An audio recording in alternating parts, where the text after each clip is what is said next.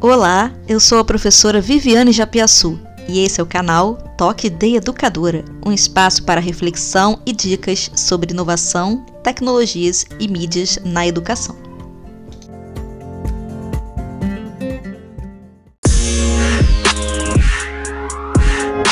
Eu iniciei o podcast em outubro de 2019, no Dia dos Professores mais especificamente, com uma vontade enorme de compartilhar com alguém tudo o que eu estava vivenciando e experimentando ao longo do tempo. Sempre gostei de experimentar novas metodologias, a aplicação de tecnologias e mídias na educação, mas isso tudo se tornou ainda mais frequente e intenso quando eu assumi o núcleo de inovação pedagógica na universidade onde eu atuo. Na verdade, essa nova atribuição surge um pouco depois do início do podcast. E é aí que um turbilhão de outras coisas vão acontecendo, como, por exemplo, logo em 2020, a pandemia chegando. Bom, nesse momento eu já estava realizando alguns projetos de pesquisa e extensão e tinha começado a sair de dentro da universidade para poder ir também para o chão da escola com o meu projeto de pesquisa e extensão voltado especificamente para meninas do final do ensino fundamental se interessarem pelas áreas de ciências exatas, engenharias e tecnologias. Então, depois de todo esse tempo,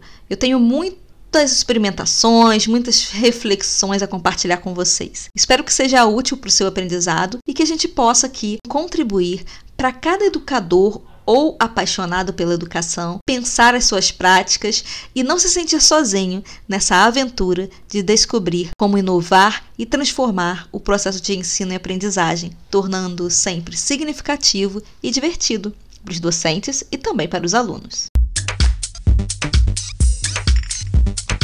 Conhecimento nunca é demais, né? Então, diante desse desafio de ter que repensar as práticas educacionais e buscar inspirar os outros educadores e trazer novas estratégias para poder tornar as aulas mais interessantes e ter menos perdas dentro desse processo inicial de virtualização, é claro que eu fui buscar mais repertório teórico, tanto em artigos né, e, e, revistas e publicações nas redes sociais de pessoas que me inspiram e que têm protagonizado todo esse processo, mas também em uma série de cursos de extensão que têm sido disponibilizados nos últimos anos pelos institutos federais, por uma série de instituições que têm como missão propagar a cultura digital e a educação maker. Então, eu não sei nem dizer para vocês a quantidade de cursos que eu fiz online nesse período todo. Alguns também ao vivo, mas a maioria de cursos cursos nesse formato autoinstrucional. Novas referências, novos autores para pesquisar, novos nomes de pessoas que estão aí fazendo acontecer também, então para poder acompanhar essas pessoas. Pude, né, nomear algumas das práticas que eu já executava, ou que eu já via meus colegas executando, para poder entender o que, que tem por trás da teoria educacional disso tudo, quais são os desafios que nós podemos enfrentar a partir né, de, de um prévio conhecimento do que já foi vivenciado por outros educadores. Então, a primeira dica que eu deixo deixo aqui para vocês é: estude. Nunca pare de estudar. Eu sei que é clichê, mas é verdade, gente. Não tem outra alternativa. Tem que buscar conhecimento para a gente poder evitar mais erros, evitar aplicações que não fazem sentido em determinada realidade e também para otimizar o nosso tempo, porque tempo é dinheiro, tempo é saúde mental, tempo é preciosíssimo e a gente teve uma percepção muito clara disso tudo nesses últimos anos aí de pandemia. Só para vocês terem ideia do que vem por aí, no final de 2019 eu assumi a coordenação do Núcleo de Inovação Pedagógica da universidade onde eu atuo. Em março de 2020, como todos sabem, veio a pandemia e aí uma série de desafios para dar apoio para centenas de professores na virtualização das aulas, na descoberta de novas e conseguir seguindo nessa missão de educar, sobretudo num contexto que foi bem desafiador para todos nós, né, em vários aspectos. No segundo semestre de 2020 eu resolvi mergulhar numa nova nova aventura, cursar uma outra graduação, agora em design de animação, para poder colocar em prática uma série de projetos que eu tinha vontade de fazer e que ao explorar as plataformas e softwares gratuitos me sentia muito limitada. Estou agora finalizando a implementação de um laboratório maker na universidade com impressora 3D, cortadora laser e tudo que tem direito, para incentivar os professores e poder viabilizar projetos também de alunos com a pegada da cultura maker. É isso, gente. Agora eu estou imersa de verdade nesse contexto de inovar, tenho que pensar novas formas de, de trazer isso tudo para dentro da sala de aula. E diante dessa minha posição hoje privilegiada de poder experimentar essas ideias e colocar em prática essas novidades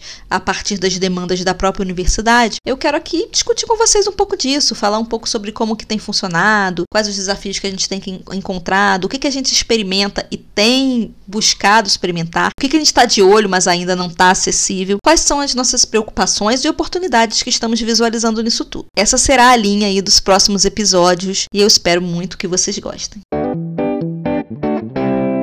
Então, nesse episódio de retomada do canal, eu acredito que seja muito importante compartilhar com vocês algumas dessas plataformas, aplicativos e softwares que podem te ajudar a conhecer mais, a aprender mais e a buscar inspirações para inovar que o professor precisa estar sempre desenvolvendo suas competências e habilidades e buscando estratégias para poder aprender como trabalhar isso. O professor, ele é um articulador, é orientador, deve também ser incentivador e cada vez mais um mediador em sala de aula e em todas as ações e projetos educacionais, né? É, muitas vezes o papel do professor, do educador, é encorajar mais do que ensinar, porque diante principalmente do cenário que a gente percebe de insegurança, né, logo no pós pandemia, do jovem sem saber que perspectiva ele tem de emprego e de vida, encorajá-lo a ousar, a buscar novidades, a buscar oportunidades e fazer isso tudo acontecer é fundamental. Nesse contexto, o educador ele precisa instrumentalizar esse estudante, dar para ele ferramentas para que ele consiga lidar com as dificuldades que encontra no processo de aprendizagem e na atuação profissional. O tempo todo nós estamos interagindo com os estudantes, mas também interagindo com os outros colegas de profissão, com o administrativo da universidade ou da escola, e é nessas articulações, é na troca que nós fazemos nos corredores, na sala do professor e nos espaços em que nos encontramos, mesmo que informalmente, que surgem oportunidades para desenvolvermos trabalhos mais interessantes e firmarmos parcerias. O professor, de certa forma, também pode ser um agente de empoderamento desses estudantes, sobretudo aqueles estudantes que enfrentam dificuldades diante das desigualdades sociais, diante de algum preconceito ou de alguma situação de vulnerabilidade social e econômica. É aí que a gente precisa enxergar, trabalhar de alguma maneira a nossa sensibilidade, mas precisamos entender que o professor, ele tem um papel que vai além dos muros da escola, para além da universidade. É ponte Professor cria redes, professor dá ferramentas e dá asas para que o estudante possa então encontrar o seu caminho e seguir sua carreira e seguir sua vida. Eu vou confessar, eu sou a louca dos cursos. Não posso ver um curso com um título interessante ou envolvendo alguém que eu admiro que eu fico enlouquecida de vontade de fazer. E o pior é que essa vontade costuma me vencer e eu me inscrevo. Daí eu fico aqui enlouquecida, né? Porque é curso para aqui, curso para lá, recebendo e-mail notificando sobre isso, sendo que eu já tenho um trilhão de coisas para fazer. Mas vamos lá, de pouquinho em pouquinho, sempre que dá eu leio alguma coisa e eu acho que o caminho é esse. Não há uma obrigação, mas há um desejo, uma vontade contínua e gigante de aprender mais e mais não só na sala de aula, mas sobretudo nesse contexto da cultura digital, que, que não tem mais como a gente fugir disso, nós precisamos trabalhar com ludicidade, com imaginação, utilizando-se de ferramentas e de estratégias que nos permitam ter expressividade, para conseguir desenvolver nesses estudantes autonomia, para que sejam capazes de ser autores dos seus trabalhos, das suas soluções, planejar e gerir sua vida e sua carreira profissional. E para isso, eu acredito que uma combinação de arte, de tecnologias e das diferentes linguagens que essas articulações possibilitam é fundamental para que a gente possa trazer uma possibilidade de expressão midiática que faça parte do contexto atual, para que esse aluno consiga transformar o seu aprendizado em capacidade de se comunicar, de levar informação para a sociedade, soluções e ideias para os diferentes contextos em que ele está atuando e em que ele vive. Bom, eu Tô justificando aqui, mas eu sei que não precisa justificar. Quem trabalha com educação já sabe disso tudo e já sabe que é preciso continuar aprendendo. Chegou a hora de falar sobre algumas dessas plataformas das quais eu usufruí ao longo desses últimos dois, três anos, aprendendo um pouco mais, ampliando os horizontes e também levando as minhas reflexões a outros patamares e a outros lugares que talvez eu não tivesse visitado se não tivesse encontrado essas trilhas educacionais. Mas fiquem tranquilos que na descrição desse episódio eu tô colocando os links links de todas elas para vocês acessarem. Na plataforma Escolas Conectadas, que aliás eu explorei bastante, fiz alguns cursos, vocês vão encontrar cursos sobre diversos temas que trabalham competências socioemocionais, mas também competências digitais. Um pouquinho sobre lógica de programação, cultura digital e também é, como articular tudo isso com as BNCCs. Então, ela tem um foco um pouco mais para o ensino básico, mas tem alguns cursos ali que dá para pescar algo para o ensino superior. Eu, particularmente, naveguei pelo curso de construção de jogos jogos e materiais para matemática, de produção textual na cultura digital e até de fotografia na aprendizagem. Então vale a pena dar uma navegada por ali. Tem ainda cursos sobre inovação nas escolas. É uma plataforma mantida pela Fundação Telefônica. Os cursos são todos gratuitos, online e com certificado. Na plataforma Nova Escola, vocês vão encontrar uma série de cursos que trabalham desde o novo ensino médio, estratégias para ensino híbrido, questões relacionadas à família e também estratégias mão na massa para utilizar HQs e podcasts na aula, competências das BNCCs, bem focada em escola também. Alguns dos cursos ali disponíveis foram produzidos em parceria com a Fundação Lehman, com o Google e com outras instituições que têm muito a agregar, sobretudo no campo da educação digital e da inovação com tecnologias.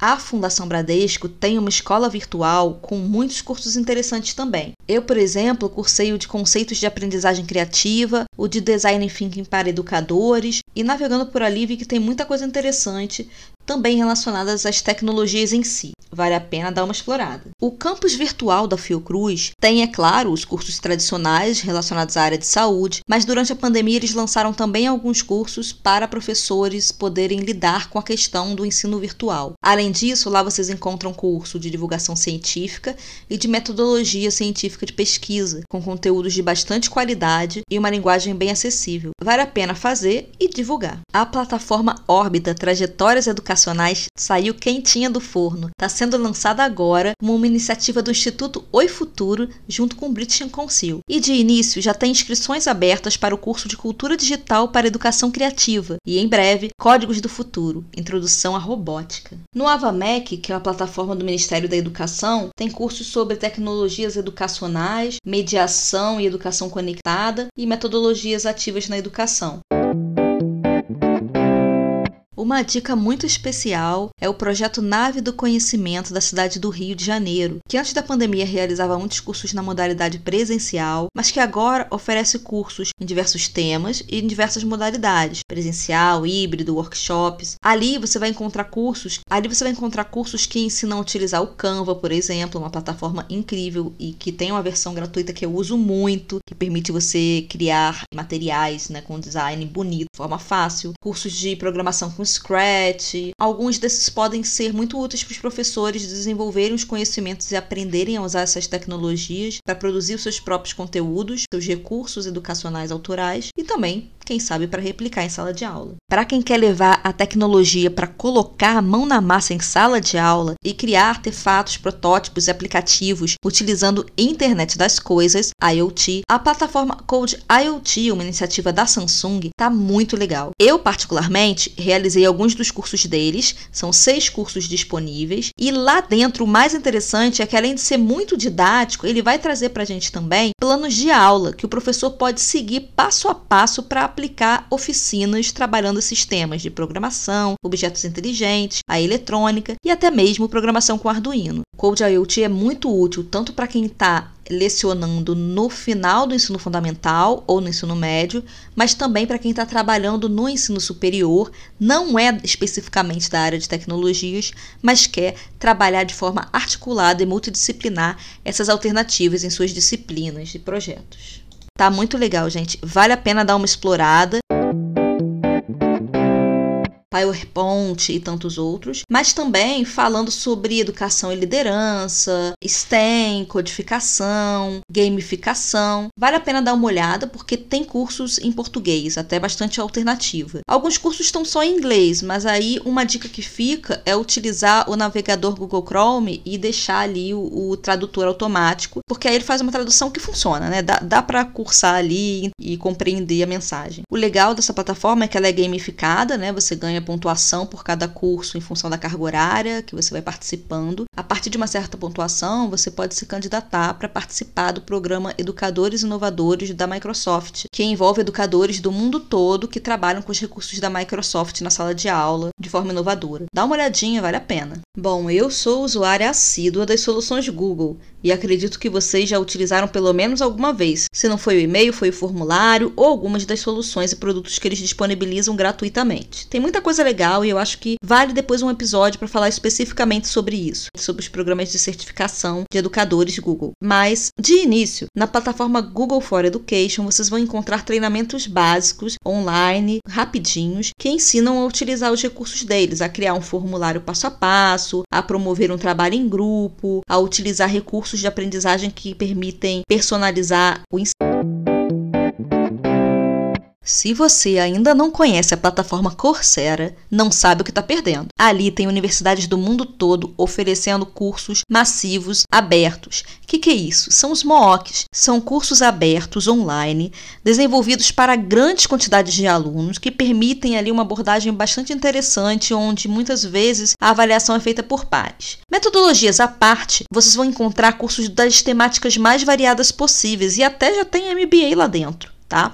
Agora, na área de educação especial, eu fiz um curso que eu gostei muito, que é ofertado pela Universidade do Chile. Está em espanhol, mas é um curso muito interessante, eu gostei muito do conteúdo, que se chama O Desafio de Inovar na Educação Superior, só que em espanhol. Temos já universidades brasileiras também colocando cursos ali dentro, como a Unicamp, por exemplo, que tem curso de alfabetização midiática, cursos que falam de videogame arte, de empreendedorismo, de pensamento computacional e pensamento pensamento crítico, mas vocês encontram cursos em português ofertados pela Fundação Lima, pelo Google e por tantas outras instituições. Se você arrisca estudar em português ou em espanhol, o portfólio fica muito mais interessante, até porque muitos deles que estão em outros idiomas têm a legenda em português. O grande lance aqui é que esses cursos são gratuitos para você poder acompanhar e cursar todo o conteúdo, mas se você quiser certificado, é preciso pagar uma taxa para a emissão do documento. A plataforma EDX tem uma proposta muito semelhante à Coursera, mas ainda não tem muita adesão de instituições brasileiras. Lá você encontra cursos em inglês e em espanhol, de diversas temáticas,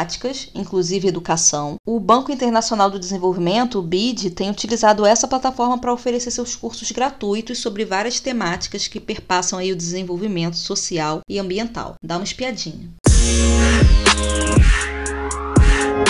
E se vocês pensaram que tinha acabado, agora que vem um saco sem fundo de cursos. São os MOOCs, de novo, né? MOOCs são Massive Open Online Courses. Então, são cursos online disponíveis para grandes quantidades de pessoas. De cursos online gratuitos que podem ser realizados por qualquer pessoa, bastando fazer um cadastro na plataforma. Vou indicar aqui algumas, mas vocês podem procurar que existem muitas outras. Um exemplo é o Moodle do IFRS, que é o Instituto Federal do Rio Grande do Sul. Ali vocês vão encontrar os cursos divididos por áreas temáticas, por exemplo, informática, idiomas, educação à distância, educação, ambiente e saúde saúde. E aí, ao abrir cada tema, você tem acesso à listagem enorme de cursos com inscrições periódicas e um período bastante grande para fazer. Tem curso de gamificação, de uso de aplicativos web na construção de materiais educacionais, de repositórios de materiais didáticos digitais e os direitos de uso, criação de videoaula, abordagens pedagógicas modernas,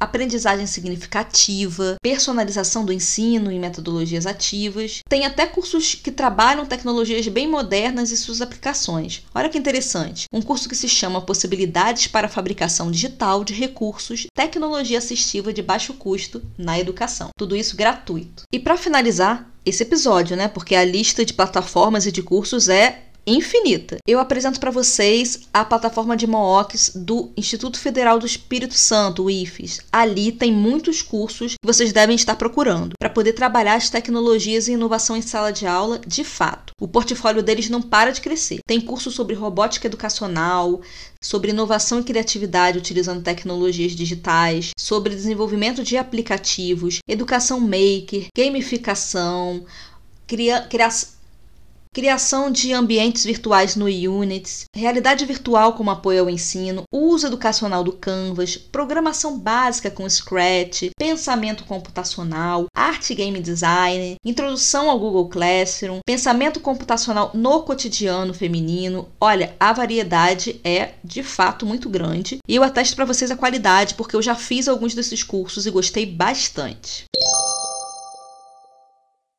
Bom, gente, é só isso tudo. Na realidade, eu queria era dar um panorama e mostrar o quanto de recursos que a gente tem disponíveis para poder continuar aprendendo sempre gratuitamente. Basta saber procurar, pede uma dica para alguém, dá uma pesquisada no Google, porque não faltam alternativas para a gente pelo menos começar a introduzir algum tema nas nossas práticas, levar para a sala de aula coisas novas, já tendo alguma fundamentação e já entendendo melhor como funciona, né, para não ter que ficar aprendendo o básico sozinho e tendo um retrabalho enorme. Busquem essas capacitações, veja o que, se aplica em cada disciplina ou em cada contexto e com cada público-alvo. Troque experiências com seus colegas, as redes estão aí para isso também, né? As redes sociais. Vamos compartilhar, comenta aqui também. Vamos então pensar em cada vez mais trazer para a sala de aula o que esses alunos vão utilizar e vivenciar no mercado de trabalho, mas também aquelas ferramentas que eles gostam de utilizar no dia a dia. E se a gente se apropria disso tudo, tudo,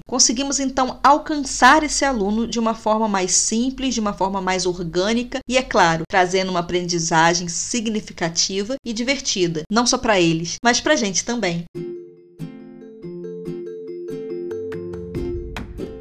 Eu espero que vocês tenham gostado das dicas que eu dei nesse episódio para capacitação. Compartilhem, divulguem o canal de podcast para que a gente possa ganhar visibilidade, mas também levar todas essas dicas Brasil afora.